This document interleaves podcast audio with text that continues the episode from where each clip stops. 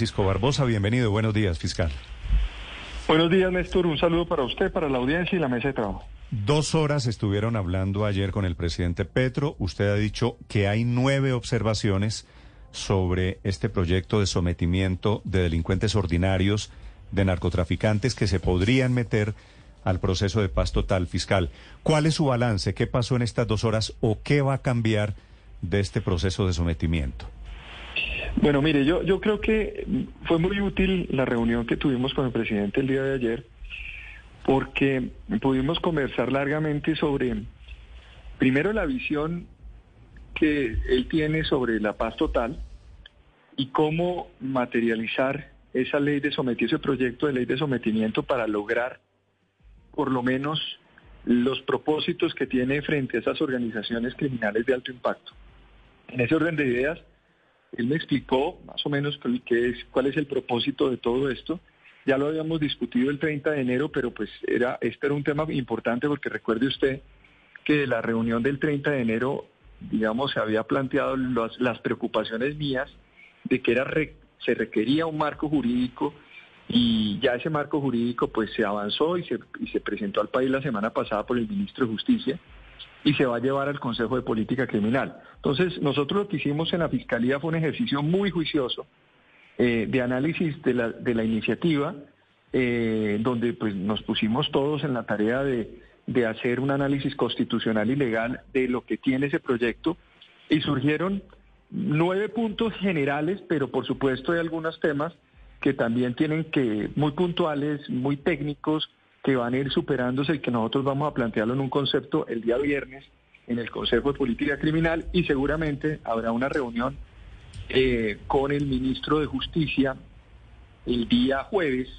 para ya mostrarle un poco cuáles son los diferentes asuntos y tener una visión mucho más equilibrada en el Congreso de la República. Eso, eso creo que es necesario, Néstor. Y decirle una cosa, Néstor, además, que yo, yo creo que el país se ha acostumbrado a que normalmente los, las discusiones de los proyectos no se dan cuando ya son aprobados. Y, y, ahí es donde aparecen los grandes problemas. Yo creo que la Fiscalía lo que está planteando hoy es que con una anticipación, eh, irle mostrando a la opinión pública los diferentes aspectos que nosotros creemos deben superarse para tener un mejor texto en el Congreso de la República. Señor fiscal, ¿qué pasaría con estos señores del clan del Golfo o de los Pacheli o Pachencas o Sierras, lo que sea, cualquiera que sea el nombre de la banda? Si la pena máxima va a ser de ocho años, ¿qué pasa cuando ya hay condenas desarrolladas, decididas por la justicia en Colombia? Eh, mire, esa es, una, esa es una pregunta interesante porque inmediatamente se va a tener que verificar eh, dentro, de las, dentro de la formulación de imputación, es decir, derivado de las actas individuales y colectivas que esas personas van a firmar, cuáles son los delitos que están reconociendo o qué actividades están reconociendo. Dentro de las críticas que nosotros le planteamos al proyecto está justamente una que va a implicar lo que usted me está preguntando. ¿Por qué? Porque a la Fiscalía General de la Nación no se le puede limitar la imputación solamente esas actas individuales o colectivas, porque ellos pueden decir, para que la gente entienda, decir, mire, yo cometí este, este, este, este y este delito. Y se tiene que verificar si esos delitos son delitos que le corresponde una pena de ocho años o de siete años o de seis años y tendremos que ver también la variación de las penas, no solamente, y creo que eso es un debate que se puede dar en el Congreso de la República. Pero si la Fiscalía General de la Nación conoce y tiene conductas que no están reconocidas en esas actas por parte de ellos, la Fiscalía General o hay otras denuncias que podrían llevar a nuevos hechos imputados, la Fiscalía General tendría que seguir conociendo esas investigaciones y nos enfrentaríamos a dos escenarios. Un escenario es que la formulación de imputación sería por unos temas y la Fiscalía continuaría por otros. Entonces es necesario coordinar eso porque de lo contrario terminaría siendo completamente eh, eh, inadecuado, digamos, el proceso. Ahora, si hay personas que llevan cumpliendo un tiempo de pena, pues uno entendería que esa, esas penas se podrían acumular, pero esa es otra discusión que no está dentro del proyecto y que yo creo que es necesario también ir ajustando. O sea, nosotros lo que planteamos son unas ideas generales y unas ideas muy puntuales para que quede técnicamente bien el proyecto, pero en el Congreso de la República seguramente irán surgiendo preguntas y respuestas como las que usted eh, y yo estamos dando el día de hoy. Y definitivamente la Corte Constitucional también tendrá la palabra eh, al final frente a las demandas de inconstitucionalidad que se presenten. Pero lo que hay que hacer es ir refinando y que el camino termine siendo que tengamos un mejor texto a la 975 del año 2005. En ese proceso, señor fiscal, de ir afinando sobre el mm. principio de oportunidad y el momento de aplicar ese principio de oportunidad, usted ayer decía algo que, que es muy, muy claro porque ilustra lo que puede pasar. Usted no puede darle la zanahoria a estos criminales antes de que cumplan los requisitos porque se comen la zanahoria y no los cumplen. ¿Cuál es la propuesta de la Fiscalía para que el principio de oportunidad sí se aplicado una vez ellos cumplan con los requisitos? Yo, yo lo que creo es que ahí hay un problema de comprensión dentro, de la, dentro del proyecto sobre lo que significa el principio de oportunidad.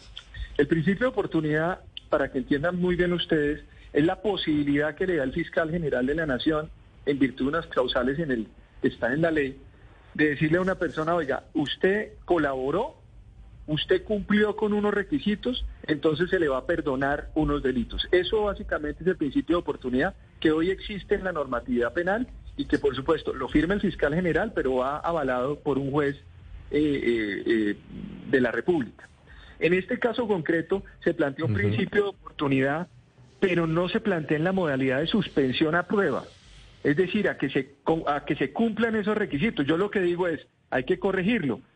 Se firma el principio de oportunidad, un principio de oportunidad sobre la base de que cumpla con los requisitos que se establecen dentro del proyecto de ley y posteriormente, si se cumplen, el mismo fiscal firma un principio de oportunidad aplicando entonces y diciendo que se cumplió adecuadamente. Si no se cumple, pues nos retrotraemos completamente a la situación anterior. Eso es lo que pasa hoy. Hoy, hoy lo que ocurre es exactamente eso. Se, da un principio de oportunidad de suspensión, por ejemplo, eh, a unas personas que dicen yo voy a declarar contra seis personas que pueden ayudar a desmantelar una organización delictiva. Y, y, la fiscalía analiza y dice, sí, tiene razón, se suspende entonces el trámite del proceso. Pero al cabo de un año vuelve otra vez el principio de oportunidad para solicitarse una prórroga y uno pregunta, oiga, ¿qué han hecho para qué ha hecho esa persona para para para que le prorroguemos ese principio? Y dicen, "No, no ha hecho nada." Y uno dice, "Bueno, si no ha hecho nada, entonces se suspende el principio, ya no hay principio de oportunidad y volvemos a la etapa anterior." Creo que es lo mismo que hay que hacer acá, exactamente lo mismo y esa es la propuesta de la fiscalía, Ricardo. Sí.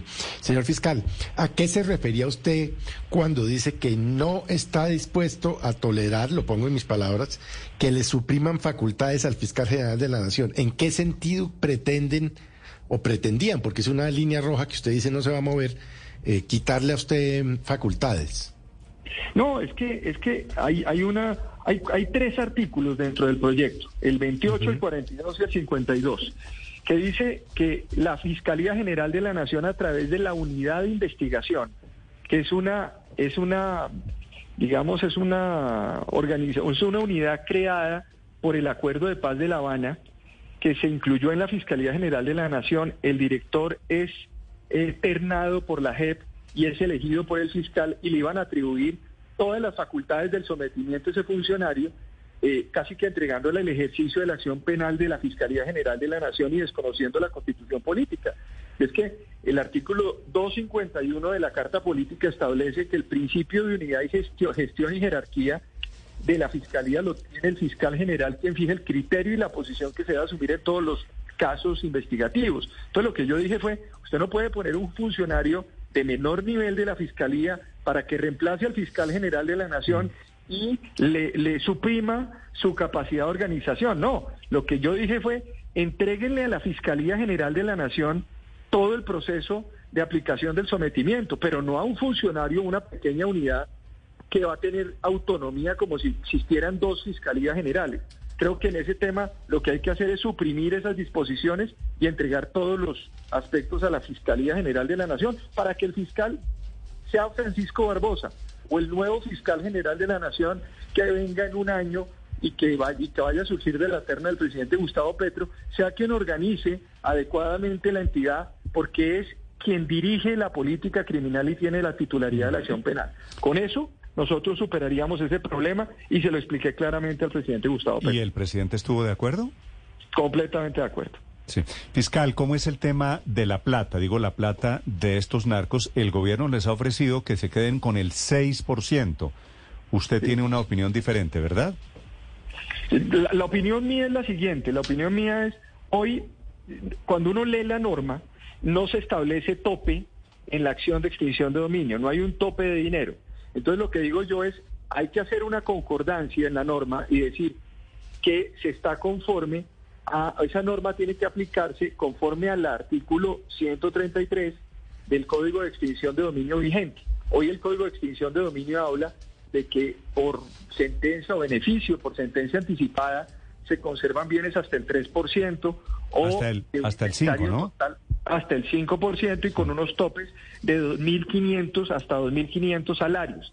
Yo lo que digo es que hay que ajustar esa norma y ponerla conforme a lo que existe, porque yo creo que con eso se evita también tanta distorsión que ha venido ya planteándose sobre eso y adicionar algo, eh, Néstor. Los bienes que ya hayan sido objeto de acción por parte de la Fiscalía General a través de la acción de extinción de dominio con medidas cautelares o que ya estén en juicio de extinción o que ya hayan sido entregados a la SAE, esos bienes no pueden entrar en la negociación. Usted no puede entregar lo que no puede entregar, lo que ya no es suyo. Pero hay alguien que esté intentando hacer eso, que esté diciendo yo entrego lo que ya me quitaron. No, pero seguramente eso va a pasar. Como yo, uno tienes que saber anticiparse. Yo me imagino los artistas que van a salir a decir que es que la Fiscalía General de la Nación o que la justicia tiene un billón de pesos o tiene 500 mil millones de pesos o fincas o lo que sea y que se los quieren entregar en el marco del proceso a las víctimas. Pues es que uno no puede entregar lo que no tiene. Entonces más bien que entreguen lo que, lo que tienen y mm. sobre todo que hagan toda la compensación de rutas, de temas que tienen que ver con la con lo que se denomina en el derecho internacional y en lo que se ha hecho también el proceso de paz de La Habana como la garantía de no repetición. Pero, pero, pero, por eso yo lo incluí. Sí, déjeme aclarar una cosa, porque si usted le dice a los malos de este paseo, que son los que se quieren meter aquí, entonces son todos los delincuentes, todos los traquetos, les dicen, los dejamos quedarse, pero el máximo, eh, esos 2.500 salarios mínimos legales mensuales vigentes, son malo, más o menos mal contados 2.900 millones de pesos, ¿cierto? Entonces usted les dice, listo, solo les permitimos quedarse con 2.900 millones de pesos. Achicar el tamaño de la zanahoria no es un golpe que hace menos atractivo el proceso de paz para ellos. Ahí, ahí es importante decir una cosa, Néstor. Esto no es un proceso de paz. Esto es un proceso de sometimiento a la justicia. Entonces, frente al proceso de paz, recuerde usted que en el proceso de 2016, frente a bienes, se hablaba de recursos que se utilizaron para el conflicto, para la guerra. Entonces hablaban de, una, de unas maneras distintas de tratar el tema de recursos. Frente al tema de bienes, eh, esos son los estándares que ha tenido la jurisprudencia y la ley colombiana. Si van a superar esos estándares, pues tendrá que explicarse cuáles son, pero estamos hablando de sometimiento a la justicia. Son otras reglas distintas a un proceso de paz. Entonces, por supuesto, aquí lo que se tiene que decir es que estas serían los elementos que se tienen. Eh, el ministro de Justicia fue muy claro en eso, de que eso es lo que se ofrece. Y pues tendríamos que exactamente decir que ese debería ser el camino. Yo estoy hablando de las normas que existen, son las normas que se deben aplicar. Por eso digo yo, incluso ese artículo de extinción de dominio debe tener un tope. Y ese tope pues es el que está hoy en la ley. Incluso los ¿Y han pensado, han pensado modificar ese tope? No, yo no he entrado en discusiones sobre ese, sobre ese aspecto y nosotros simplemente nos referiremos a, lo que yo le estoy diciendo.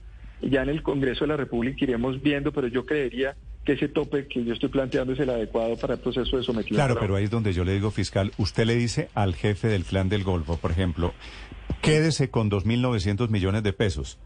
Y el señor, esos señores son dueños de inmensas fortunas.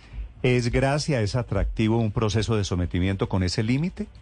Pues es que tienen seis años de cárcel o siete años de cárcel, ocho años de cárcel y al mismo tiempo tienen la posibilidad de salir de la clandestinidad. Es que, es que de lo contrario es enfrentar todo el peso del ejército, de la armada, de la policía, de la fiscalía eh, y además eh, pues es unas por otras, como dirían. Entonces, pues la verdad es que pues, cuando se es delincuente, pues tienen que evaluar con mucho detenimiento todas estas alternativas que el Estado colombiano les está ofreciendo. En eso que, era lo que, que, por ejemplo, hay una coincidencia plena con lo que yo escuché y con lo que conversé con el presidente de la República el día de ayer. Sí, señor fiscal, ¿quién a juicio de la Fiscalía tendría que hacer ese inventario y esa verificación de los bienes, entre otras cosas, porque los narcotraficantes son muy dados a entregar bienes que no les pertenecen? ¿Quiénes van a hacer la verificación de esos bienes con los que se van a quedar o con los que van a reparar a las víctimas? Eh, ahí, por ejemplo, hay, hay dos cosas que hay que decir. Uno, pues hay procesos de extinción de dominio. Entonces, dentro de la, dentro de la ley, el proyecto de ley se establece que habrá jueces de extinción de dominio atados a los fiscales que tendrán que ir recibiendo las actas individuales y colectivas de sujeción a esas nuevas disposiciones. Entonces se tendrá que hacer la evaluación por parte de funcionarios de la Fiscalía General de la Nación en el marco del proceso penal. Lo que mm. no puede hacer la Fiscalía es aprobar listados y verificar el cumplimiento de obligaciones derivados también de esos acuerdos, porque para eso está el alto comisionado, y nosotros no tenemos en nuestras obligaciones o nuestros, eh, nuestras normas constitucionales, pues más que el ejercicio de la acción penal. Luego, en lo, en lo que tengamos que ver con el proceso penal, nosotros tenemos la obligación de cumplir con cada una de esas corroboraciones, con cada uno de esos temas, eh, además, ojo, ¿no? Va a ser un ejercicio colectivo, entonces va a haber sentencias colectivas, va a haber actas de compromiso colectivo o individual. Eso es un cambio fundamental mm. y esa era la preocupación o esa es la preocupación del presidente Gustavo Petro, que ayer claramente me lo manifestó y que yo le dije, mire presidente, yo en eso estoy de acuerdo, nosotros lo acompañamos. ¿Cuáles son las dos preocupaciones del presidente? La primera, él me dice fiscal, se requiere un sometimiento colectivo. ¿Por qué? Porque con sometimiento individual no se va a resolver porque entonces volveríamos a la 975 y esto se nos va a volver inmanejable. Y yo le dije, cuente con la fiscalía, estamos listos. Mm. Y me dijo, y segundo, la fiscalía es para mí la entidad que debe hacerlo. Le dije, perfecto, pero no una unidad, sino lo hacemos en la integridad, en la integridad de la institución, porque nosotros llevamos, yo llevo tres años articulando toda la entidad. Luego, si hay un tema de fiscalía hoy, yo perfectamente pongo a dialogar todas las unidades y yo puedo incluso sacar una resolución interna organizando toda la entidad para poder entrar en ese proceso de sometimiento. Por supuesto que requerimos apoyos institucionales, etcétera, pero nosotros podemos hacer la tarea. Entonces yo, yo, yo lo que digo es, esa es, ese es como el camino que, que, que se ha venido planteando. Sí, señor fiscal, si usted y el presidente Petro están de acuerdo en que sea un sometimiento colectivo, ¿cómo van a hacer, por ejemplo, para manejar a los narcos mexicanos que llevamos años muchos años ya escuchando que los narcos mexicanos están presentes, que dominan todos los carteles, que son los verdaderos capos de la droga y que son los que mueven el negocio ilegal de la droga, de la cocaína que sale de Colombia. Se someten colectivamente los Pachenca, los Pacheli, los clanes del Golfo y los narcos mexicanos que fiscal. Pues mire, parte de la, de la garantía de no repetición que debe establecer, que se establece en el proyecto, debe llevar a que estos estas organizaciones entreguen las rutas, entreguen los modelos de negocio, digan cómo se participa dentro de sus organizaciones en esas economías criminales, delaten, digan exactamente cómo son sus redes internacionales y nos digan también cuáles son las redes nacionales que hay detrás de esas personas, es decir, quiénes son también los empresarios o los que están detrás también del negocio, porque hay mucha gente detrás de todos estos negocios. Parte de eso es lo que se tiene que lograr en ese proceso de garantía de no repetición. Entonces, obviamente con esa información tendremos elementos de juicio suficientes para ya empezar a proceder a verificar quién está detrás de esto, Néstor. Pero es que hay mucha historia.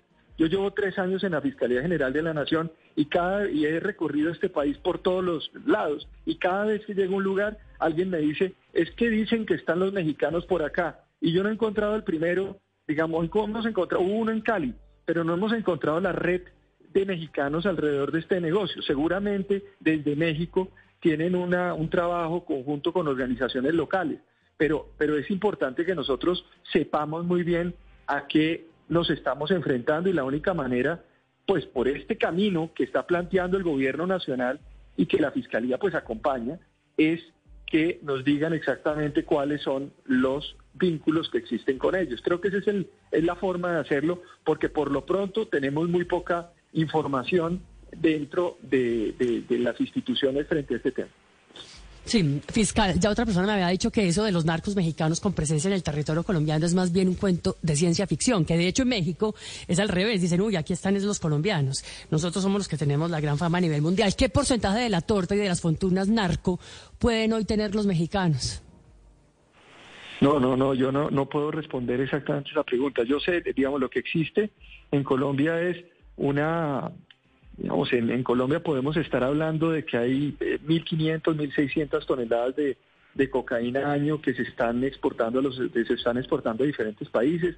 Tenemos unos costos aproximados que se están diciendo de por tonelada de, clorhidrato de cocaína se está pagando eh, eh, unos en puerto colombiano eh, unos 5 millones de dólares, se reciben en los Estados Unidos en 50, en Europa en 70 millones de euros, en Australia en 180 millones de euros, que existe una incautación en Colombia de los 300 toneladas, es decir, estamos hablando de 1.500 que salen, 300 toneladas que se incautan y que hay unas estructuras en diferentes lugares del país que han venido corrompiendo a diferentes eh, sectores alrededor de estos negocios criminales. O sea, si usted se da cuenta y empieza a hacer cuentas con las cifras que yo estoy dando, estamos hablando que es casi un presupuesto paralelo colombiano. ¿sí? O sea, la situación no es, no es fácil. Yo lo había dicho hace un año y medio, hace dos años en un artículo que escribí. Y sobre eso, y sobre eso es sobre lo que estamos nosotros trabajando. Esa es la diferente, la, la torta la torta colombiana, si se quiere, pero hay una torta internacional que está, que hace parte de todos esos recursos que tienen que pasar por diferentes países para llegar a los Estados Unidos o llegar a Europa. Ahora, añádale una cosa adicional, que, que, lo, que lo pude discutir en los Estados Unidos recientemente con las agencias, con diferentes agencias eh, del, del Departamento de Justicia.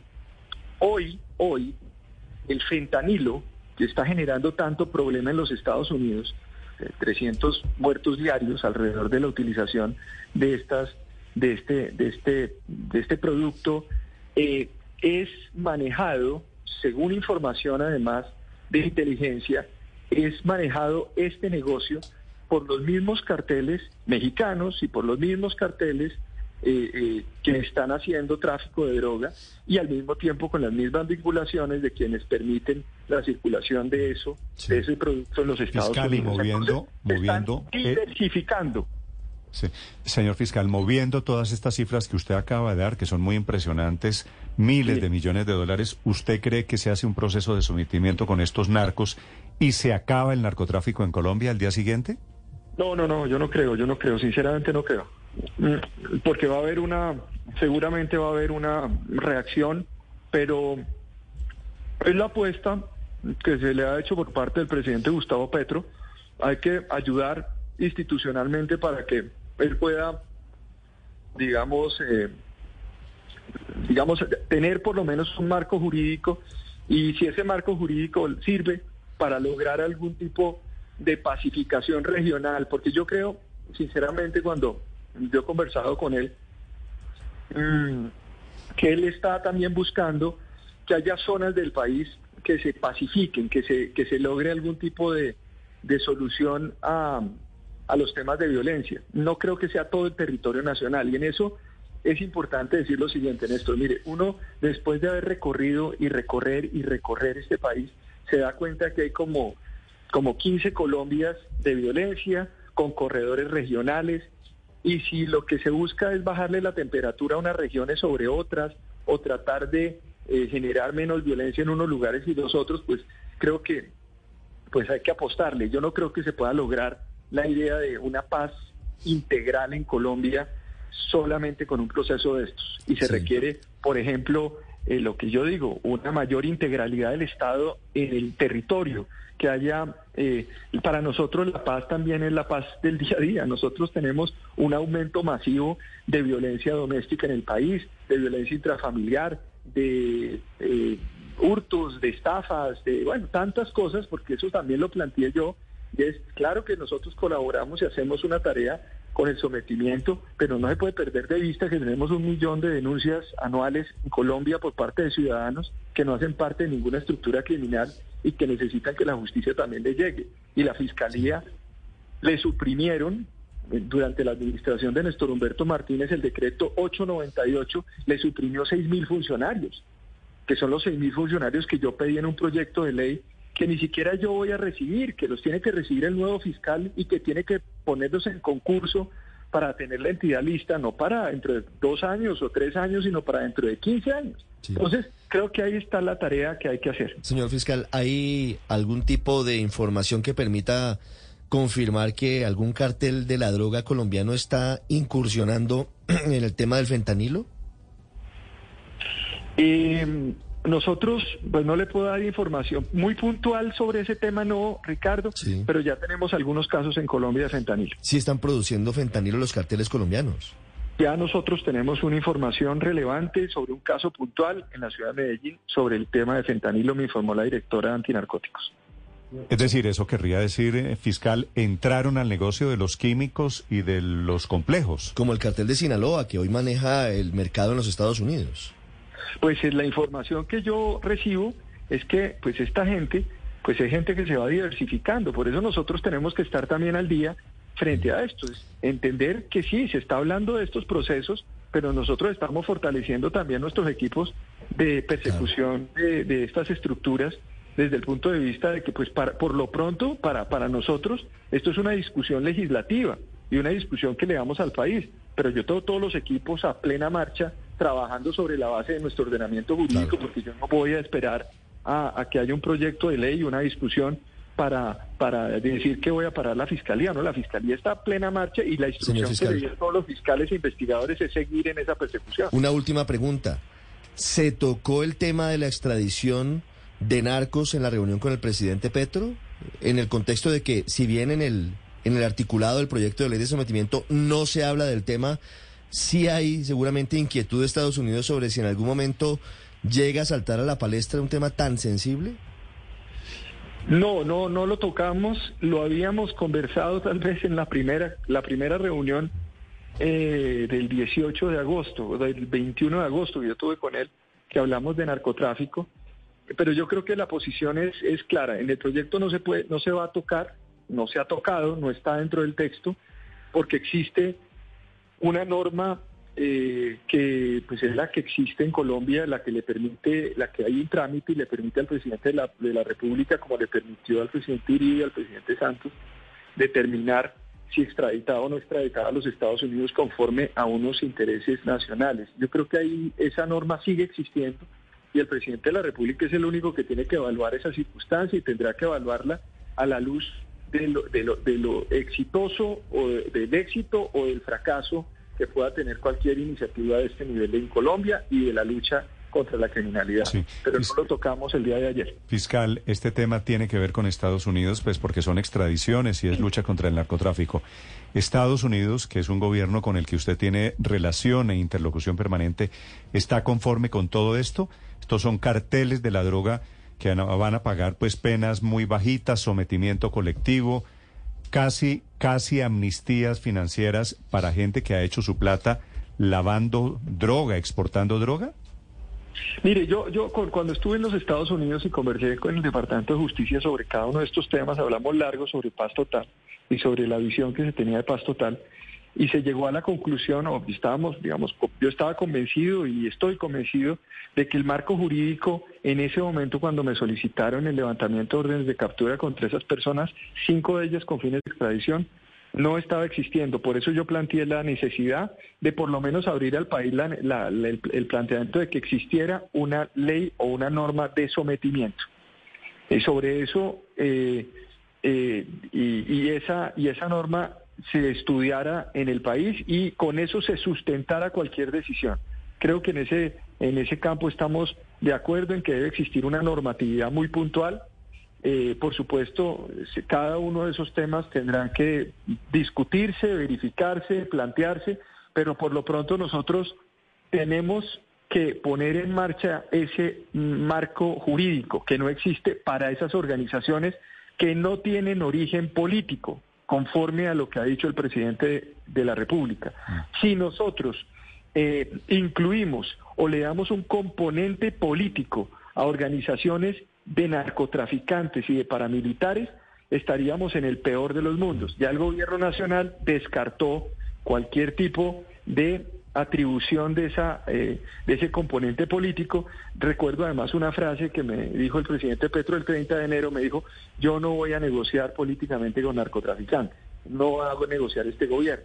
Entonces, yo creo que eso se va superando paulatinamente y se va y se va armando el rompecabezas de lo que significa la paz total. Yo creo que eso nos sirve a todos, a ustedes, a mí y al país para ir sabiendo por dónde va la paz total y cuál es el camino jurídico que están buscando. Incluso, le voy diciendo también otra cosa, puede salir una ley, pero si no hay voluntad o si no se acogen esas personas o si no se logra, pues obviamente podrá ser una ley que, que, que por ejemplo, exista como marco jurídico, pero no se logre eh, avanzar mucho. Entonces, yo, yo lo que digo es hay un, hay un avance jurídico por parte de ya del país, pero nosotros en la Fiscalía, Néstor, seguimos como el primer día. Yo, yo finalmente, la instrucción que, y la instrucción que damos es, seguimos eh, aumentando los indicadores de gestión, seguimos en la, por ejemplo, estamos, ayer entregué las, las nuevas, las cifras de incautaciones, las cifras de, de laboratorios destruidos, etcétera. Estamos haciendo un trabajo ya con fuerzas militares y armadas para unificar cifras y voy a presentar esas cifras cada, cada, cada fin de mes. Y el presidente de la República me dijo, mire fiscal, utilicemos esas cifras para poder salir todos y decir si vamos o no vamos bien en el tema de incautación de droga, que es uno de los temas que preocupa también a, los Estados Unidos y nos preocupa a todos. Fiscal, mire, a propósito de balance, déjeme hacerle una pregunta final sobre otro tema. Y es esta libertad que fue concedida por un juez, tal vez una juez en Bogotá, a los señores del ELN que participaron en el atentado a la escuela de cadetes hace ya cinco años, fiscal. El argumento de la juez es que por inacción de la fiscalía se vencieron los términos, que estos cinco señores que estaban en la cárcel quedan o van a quedar en libertad porque la fiscalía no actuó a tiempo. ¿Usted sabe algo de ese caso? No, mire, yo, yo sobre eso voy a, voy, pues vamos a, a, verificar cada ese caso puntual, Néstor. Pero yo sí quiero decir lo siguiente. Tenemos un sistema judicial hoy, que es el sistema judicial que básicamente está hecho para permitir que los casos terminen en preclusión o en prescripción, perdón. Entonces, lo que ocurre, que llegan, usted inicia un proceso, formula una imputación, capturan a una persona, formulan una imputación, corren seis meses en el marco, se solicita una medida de aseguramiento y corren seis meses para que se pueda ya acusar a esa persona.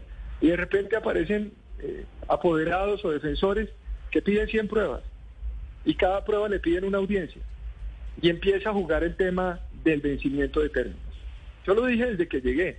Es un problema también del sistema jurídico y del sistema penal. Se lo dije al ministro de Justicia y si hay que digamos, actuar también o dejar algún rastro, una, una, un legado sobre estos temas eh, desde el punto de vista de justicia, es ajustar los términos y ajustar los procedimientos en el sistema penal colombiano. Porque es que aquí lo que está ocurriendo es que nosotros somos como una, la Fiscalía General es puerta de entrada a la justicia. Usted entra, actúa, toma las decisiones. De hecho, quiero decir una cosa. Ustedes se han acostumbrado en los últimos dos años o tres años a ver cosas que no ocurrían antes. Por ejemplo, antes capturaban a una persona que se dio además ese proceso, todos esos procesos del ELN se dieron en el marco de otra administración diferente a la mía. Pero quiero decir lo siguiente, en el marco, por ejemplo, de otros procesos, como el caso Pechi, entonces nosotros en 20 días capturamos las personas y a los 25 días ya tienen aceptación de cargos y esos aceptan cargos y logramos al mes sentencia condenatoria.